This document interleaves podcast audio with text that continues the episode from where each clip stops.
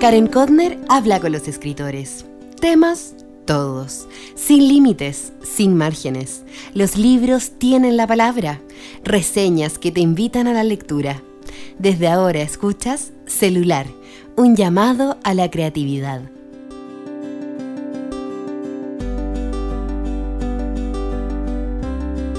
Hola, hola, ¿cómo estás?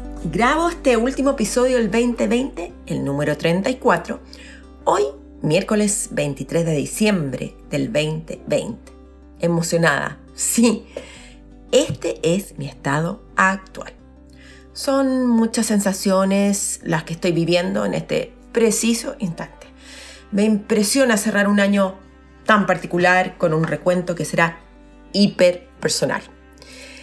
Porque a diferencia de otros capítulos voy a abrirme a lo que realmente significó consolidar la carrera como podcaster, la escritura, y sobre todo la lectura y los libros que eran de mi mamá.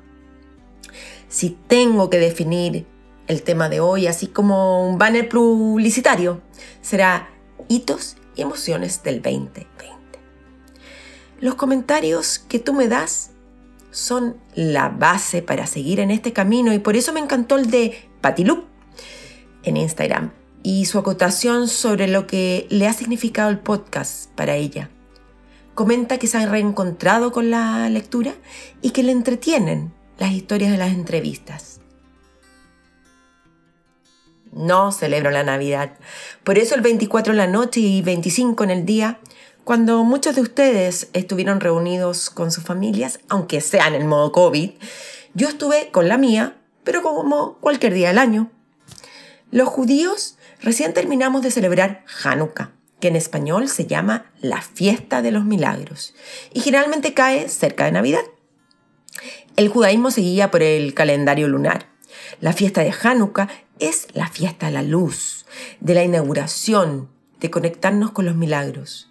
Dura ocho días y cada noche vamos encendiendo, ya sea una mecha de una vela o la mecha de un vaso con aceite. Ojo, solo los hombres deben encender la Hanukkot. Esto es el calendelabro que te dije de ocho brazos más un auxiliar. En mi boletín, ¿lo recibes? Ojalá que así sea. Y si no, corre a inscribirte en mi sitio web www.karenkotner.com. Envié unas fotos muy lindas y una del año pasado en que gané un concurso de Jewish Tweets en Instagram. No, perdón, en Twitter y me regalaron un polerón. Ya sabes, como te dije, no celebro la Navidad, pero me gusta dar regalos y este año hice algo completamente nuevo. Cociné varios panes de masa madre y se los mandé a algunos. Es un riesgo, porque nunca se sabe cómo va a quedar el pan. Además, es muy trabajoso, pero creo que valió la pena. Me encantaría que me mandes unas fotos para conocerte celebrando la Navidad o Hanukkah. Sería muy lindo. Todos los fines de año, con mis alumnos del taller literario, intentamos cerrar el ciclo de una manera especial. En la última sesión, armamos una antología con los mejores textos de cada uno. Un alumno, Mijael, es muy bueno dibujando y él fue el encargado de las ilustraciones. Nos juntamos en el jardín de mi casa y fuimos compaginando el libro.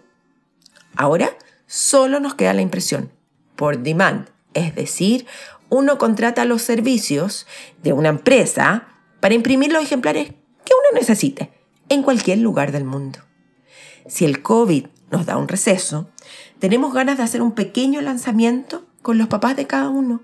Sería en enero, en el jardín, obvio. Un mito para mí y para Memoria Viva, una organización de memoria sobre el holocausto y los sobrevivientes que se albergaron en Chile, en nuestro país, fue la publicación de dos libros increíbles. Uno muy especial se llama Su voz, Samuel Dermer, que fue ilustrado por Marcelo Escobar. Es un texto breve, bien críptico, ¿ah? pero con las ilustraciones de Marcelo ganó mucho. Es una historia difícil, eso sí. Él sobrevivió a la Shoah, el genocidio a los judíos que tuvo lugar en Europa durante el transcurso de la Segunda Guerra Mundial y don Samuel quedó huérfano. Le costó mucho salir adelante y aquí en Santiago trabajó por años en el cementerio judío israelita, acompañando a los fallecidos antes que los enterraran. El otro libro del que fui editora general, suena wow, es Yo quiero mi estrella de Tina Pardo. Te lo recomiendo full. Es la voz de una niña que recuerda sus vivencias cuando debió escapar junto a toda su familia de Monastir, ciudad de Macedonia. Dejaron todo y tras una serie de eventos, nombres falsos, escondites, con sus padres logró sobrevivir y emigrar a Chile. El libro de Don Samuel ya está a la venta en el sitio web de Memoria Viva en www.memoriamviva.org. Y es un gran hito porque también está en ebook y audiolibro. El de Tina te iré avisando cuando salga a la venta. En otro tema, te cuento que hace un par de días fue la graduación del colegio de mi segundo hijo, Simón. ¿Cómo expresar lo que es para una mamá esto? Con el mayor, Tomás, hace tres años, me tocó dar el discurso de graduación y por ende tenía un rol activo. Ahora fue completamente espectadora, lo que me permitió compenetrarme en cada momento. Es el orgullo de saber que has dado lo mejor que pudiste y que por fin este maravilloso ser va a volar. Seguramente se caerá a ratos, pero sé que su vuelo será uno significativo y muy, muy valioso y altísimo. Empecemos con los hitos y emociones del 2020. Los libros que heredé de mamá. Un tema que cautivó a muchos de los auditores fue cuando conté que heredé cerca de 100 libros, o más, sí, creo que bastante más. Eran de mi mamá, una gran lectora. A ella le debo mi pasión por la lectura. Me acuerdo que cuando yo era chica, no sé, quizás tenía 10 años, me devoré la serie de Torres de Mallory y Santa Clara de Enid Blyton. La memoria no es tan confiable, pero los sentimientos sí. Estoy segura de que me los leí todos. Pasé dos veranos completamente inmersa en estas sagas. Una mejor amiga me contó hace poquito que en la biblioteca su suegra encontró la edición completa de Torres de Mallory y se la pasó a su hija. Bueno, lo mismo hice yo con mi hija menor, pero yo lo compré por Amazon y Busca Libre. Una buena manera de incentivar la lectura a los jóvenes es armando listas con ellos, dándole incentivos. De eso te conté en el episodio 23. Ahora, si te interesa saber cómo los padres han influenciado a los escritores, es muy bueno este artículo en De Libros, Padres e Hijos. Acuérdate, lo encuentras en mi sitio web. Ahí se hace un recorrido increíble de autores como Graham Greene, Jorge Luis Borges, Mario Vargas Llosa y lo determinante que fueron sus progenitores en la lectura y sobre todo en la infancia. Pero te diría que una entrada de blog que me inspiró mucho para este último episodio del 2020 fue el de Verónica Lorenzo que dice, cito, si alguien viera mi pequeña biblioteca, vería una juventud que se ha abandonado, quizás cediendo al tiempo. Ella habla sobre el tipo de biblioteca que le dejará a sus hijas, de cómo ha ido construyendo y cuáles libros han sobrevivido a las mudanzas. Nunca había pensado que mi biblioteca, la que he ido creando desde que vivía en la casa de mis padres, dice tanto de mí. No solo por los títulos, sino por lo que me niego a regalar, menos a prestar.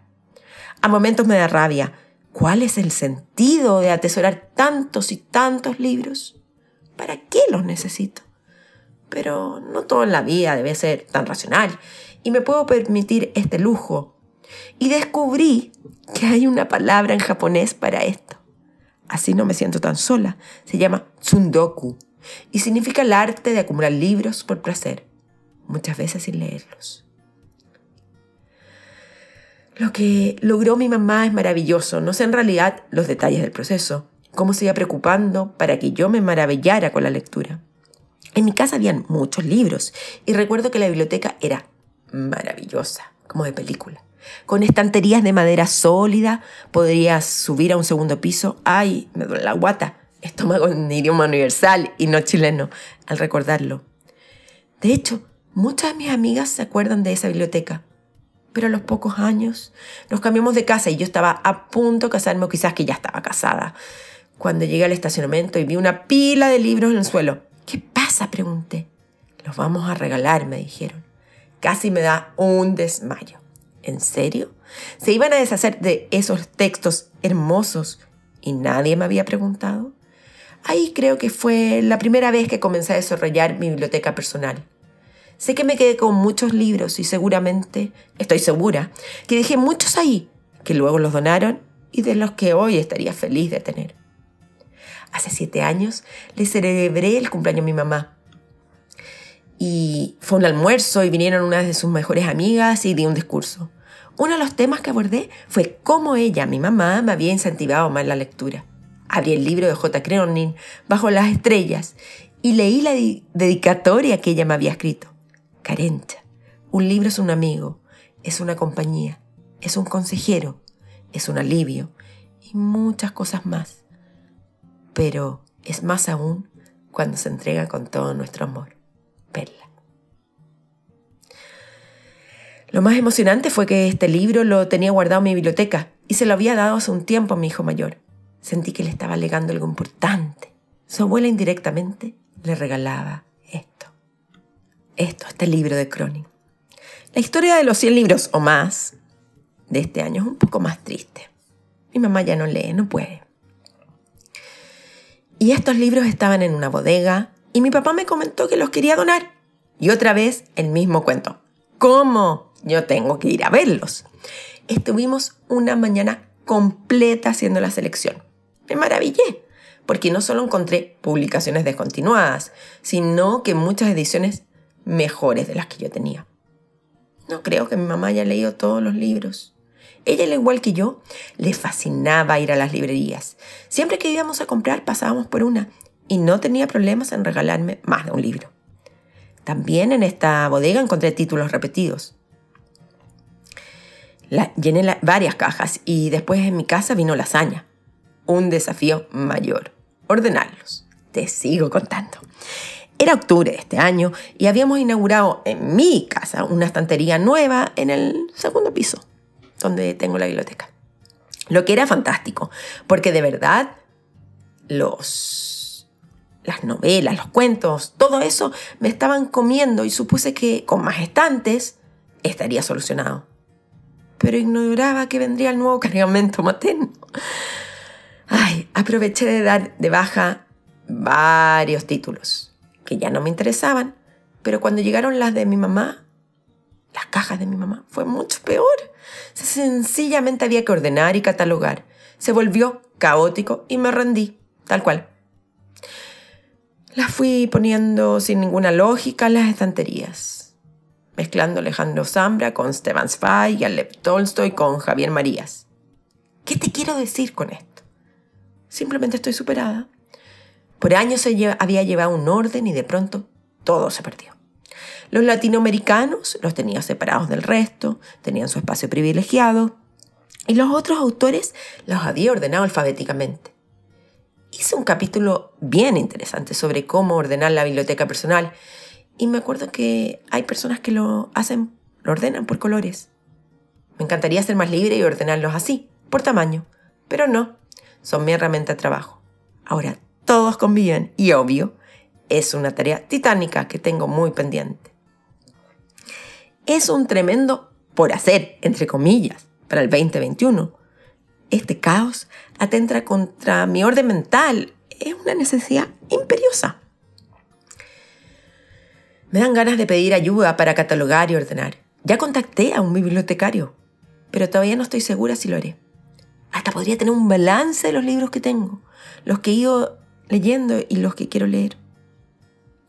El otro tema es que mi taller en mi taller también hay libros y aún no puedo definir cuáles tener ahí y cuáles en la casa.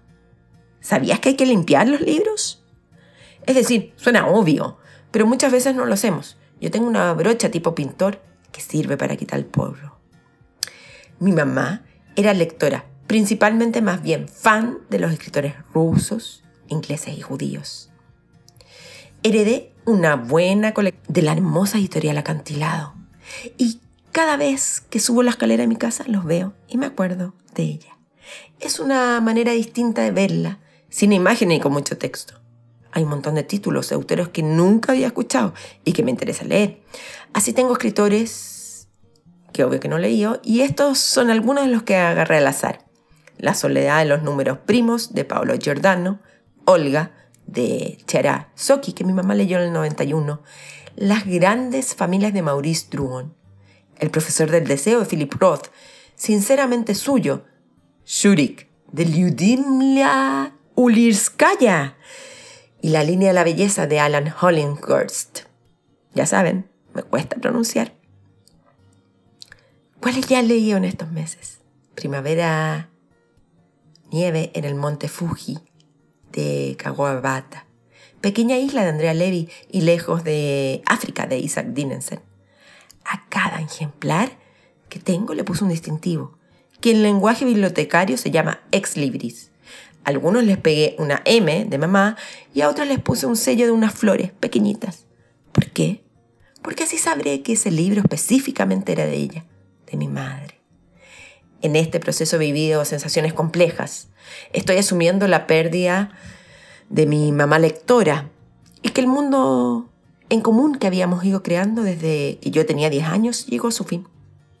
Ya no vamos a comprar libros, ni voy con ella a talleres de lectura como el que asistimos con Alfonso Calderón, un hombre que de verdad sigue presente en mí. Por otra parte, me siento afortunada de tener un pedazo de ella en mi casa. Sigue conmigo y con mis hijos. Sigo pensando en la biblioteca personal, en cómo ella decidía leer tal o cual libro. ¿Qué le había recomendado Olga, por ejemplo? Así como mi biblioteca dice mucho de mí y la de ella, lo que era de mi mamá me habla de sus gustos, su forma de conocer. Hablando de los hijos y los libros, hay muchos para ellos que están en otro sector de mi hogar y no tienen ningún orden. Está Harry Potter, los de Emilio Salgari, Mafalda, libros de biografía, Persepolis, La Casa de Mango Street, Mujercitas, Rick Jordan, El Señor de los Anillos, y solo estoy nombrando algunos. ¿Cuál es el tema aquí? que los gustos de cada uno de mis hijos son muy diferentes. Todavía no me atrevo a donar varios porque tengo la secreta ilusión que alguna vez van a tentarse con uno que está allí. Eso fue lo que sucedió a mi tercera hija, Yael, cuando se leyó Harry Potter completo el verano pasado. Vamos a otro tema. Crear en tiempos de COVID-19. Otro aspecto bien determinante este año, marcado por el COVID-19, fue que encontré un nuevo hobby, hacer pan, lo dije al comienzo. No quiero cerrar el año sin analizar lo que ha significado en mi vida. Cuando comencé, me acuerdo súper bien, lo hice en una clase por Zoom con Claudia Worken, que es una gran panadera y vende delicias en Mazamoma. Ella me dijo, es un vicio, no vas a parar. Esto fue en mayo y ahora en diciembre lo admito, es un vicio. Obvio que he pasado por momentos de desaliento, en que me siento encarcelada porque es mucho trabajo, pero sin duda me ha aportado un espacio de entretención y entrega. Porque hacer pan es dar, es crear constantemente, es compartir felicidad, y eso me encanta. El tema del huerto me ha costado más. Como no sé mucho, me siento perdida. En un tiempo más haré clases de huerta terapéutica con Carola Steffen, porque no quiero que el huerto se convierta en un deber ser, sino en algo lúdico, tal cual lo conversé con Ángela Poblete en el capítulo 24. Pero ¿sabes qué? Estoy comiendo mis lechugas, los tomates están brotando y por fin de 8 años han salido brevas en la higuera. La creación en sí misma se hizo muy patente este 2020. Es un... La creación es un mecanismo que permite viajar sin hacerlo, liberar frustraciones y ansiedades, al generar estas herramientas, vamos armando buenos espacios y de salvación. Mientras más me alejo del teléfono e internet, más feliz me siento. Es un esfuerzo como toda la vida. Debe ser por esto que me da frustración cuando veo a los jóvenes absortos en sus pantallas. Me viene una especie de angustia irracional. Porque, ¿cómo van a crear si no se mueven? Si no se despejan? Estamos perdiendo infinitas oportunidades los niños se han acostumbrado a jugar con la pantalla y nosotros los avalamos. Y en esto me incluyo. Casi me olvido. Un hito personal, muy privado, pero que significó también mucho, es que no he probado nada con azúcar desde el 28 de febrero. Hace unos días conversaba con mi sobrina sobre esto y me pregunté, ¿De verdad lo hice? No he probado una torta, un brownie, manjar ni helados. Lo único que he comido con azúcar es el plan trenzado que hago cada viernes. La jala. Vamos a un resumen de lo que fue el 2020 en el podcast.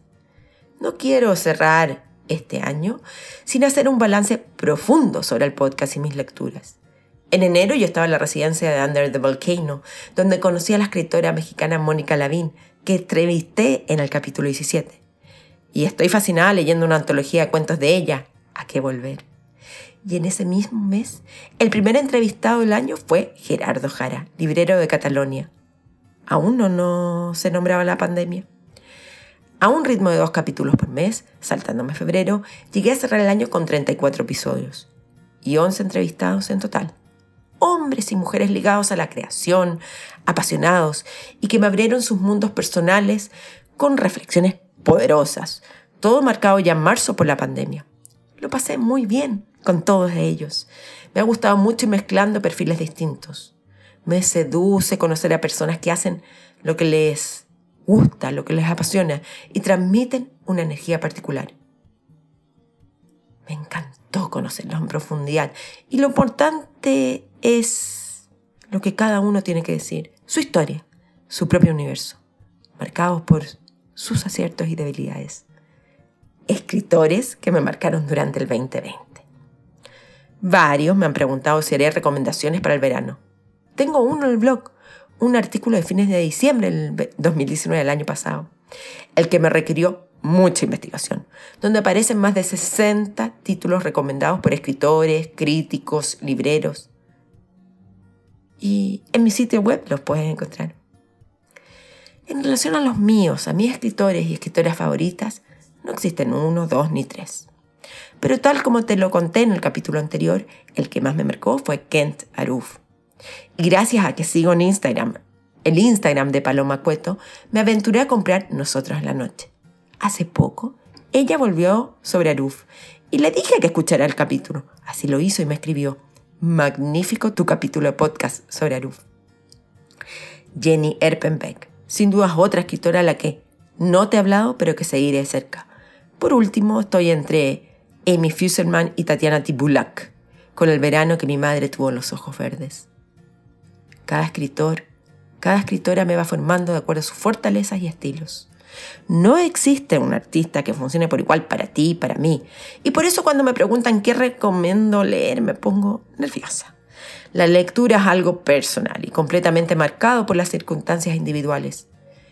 En ese sentido, leer es crear, porque solo uno capta el ritmo, la trama y el lenguaje. En estas acciones se recrea una obra diferente a la que el autor ideó. El buen lector es ese que afina el ojo y el gusto, que es capaz de sumergirse y rescatar personajes, de vivir y comprender los mundos paralelos que se crean por medio de las letras. Espero que te conviertas en un gran lector o lectora y no tengas miedo a experimentar. Si te cuesta leer, elige algo más fácil. Si estás pasándola mal, elige algo más liviano. Si quieres soñar, no tengas miedo a la ciencia ficción. Aquí la única receta es ser tú mismo. Te deseo un gran fin de año. Estoy segura de que te lo mereces. Acuérdate, mándame una foto de tu celebración. Me hará feliz. Y como es usual, la transcripción de este capítulo y de todos lo encuentras en mi página web www.karenkotner.com. Lee, escribe, crea. ¡Chao! Han oído celular un llamado que no termina. El pulso de la creación. Estén atentos a la llamada. Recuerden seguirnos y escucharnos en Spotify, iTunes, Evox y por supuesto en karenkodner.com. El diseño de sonido y la postproducción estuvo a cargo de Podcast.cl. Hasta pronto.